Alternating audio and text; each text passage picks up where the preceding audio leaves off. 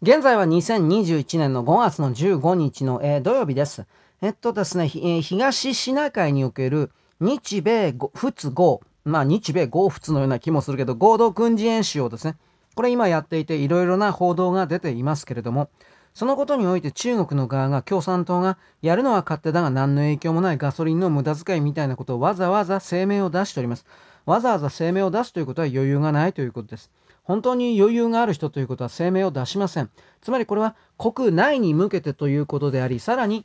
中国と深い同盟関係というか商売を通じて国家の命運を、なんというか保っているような、まあそうですね、インドシナ半島国家とアフリカと一部というふうなものに向けての中国すごいですよ。中国は負けないんですよ。というふうな演出だというふうに見ます。それはそうですね。で、私、何度も言うけど、この辺で出てくるね、あの、いや、あなたもね、本当に最近の習近平さんの顔の画像というものがあるんだったら、ちょっとそれを見てほしいんですが、あの、私、この最近出ているとされる習近平さんの画像とか動画というのは、実は1年前のものとか2年前のものを使ってんじゃないのかという疑いと、あともう一つは、そうではありませんよというふうな、これ現在の習近平さんですよという画像も一応見るんですが、これ明らかにいや、こ、同じ人じゃないですけどね、これどう見たって。まあ、それはそれぞれの人が判定してほしいと思います。まあでも、今の中国というのはまだ余裕を見せてるんでしょうね。北朝鮮みたいに、オリジナルの金正恩さんが死んだ時、死んだというか生きてる時に過去に配信されたような画像の回収というか、いろんな工作をやってらっしゃるみたいですね。そして、今の替え玉さんが、いわゆる金正恩さん本人だよというふうな印象工作というか、そっちの画像の流通量をあえて増やしてます。本来ならば今までの北朝鮮だったら、いわゆる、うん、あの人は委員長でいいの？委員長とされる、うんま、画像であるとか、特に音声なんかは絶対に出せなかったんですが、今はなんかバンバン出してますね。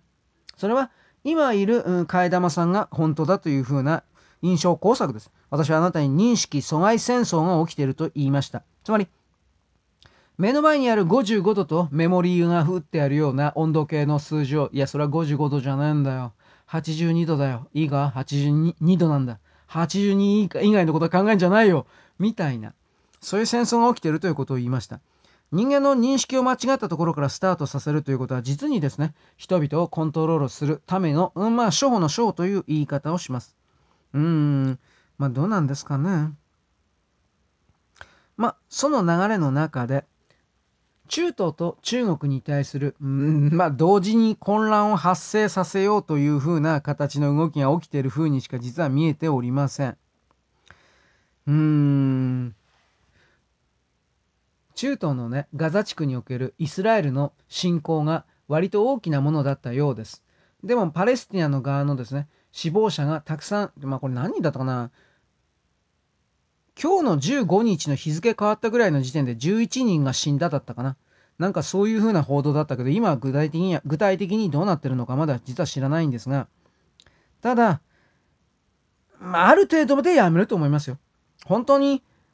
徹底的にやっちゃったら、それこそ本当に中東戦争がね、復活しちゃうんで、それこそ中国の、なんだろう、思うツボという言い方をします。だ今のこの段階でなんだろうな、中国とイスラエルが握ってるみたいなこと私考えないので、多分これはイスラエルの側のネタニヤフさんが自分の政権を維持するということを含めて、しかしまあ、彼のイスラエル人魂とでも言えるような、これだけのことをされて我々イスラエルは、イスラエル国民は黙ってるわけにはいかない落とし前をつけてやるというふうな、率直な怒りも、これもきっとあるだろうなとは思います。ただ、パレスティナに関してはですね、イスラエルとハマスは、ねえ、バイデンさんがね、私詳しくは知らなかったんですけど、パレスティナの側に何らかの支援を行っていたようなんですよ。人道的支援というふうに、あのー、言っていたんですけど、なんだったかな ?7500 万ドルも出しか出したんじゃなかったかななんかそういうの。で、それを出し、それを、そのお金がね、本当にいわゆる人道的なものに使われてたとあなた思いますか？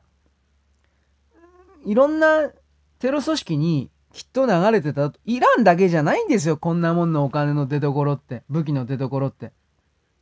だから結局世界に混乱を起こして自分たちだけが儲けようというふうな少数の勢力の態度を感じます。そしてもう一つ言えば中東地域における色付きであるとかユダヤであるとかを絶滅させればそれでいいというふうに本当にそんなことを考えているような連中がこの地球上にいるんだなということも私はなんとなく感じます。これらの少数勢力と言われるような連中をあぶり出して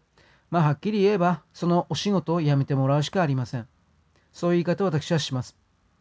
無関心ではいないでほしいとだけ言います。よろしく。ごきげんよう。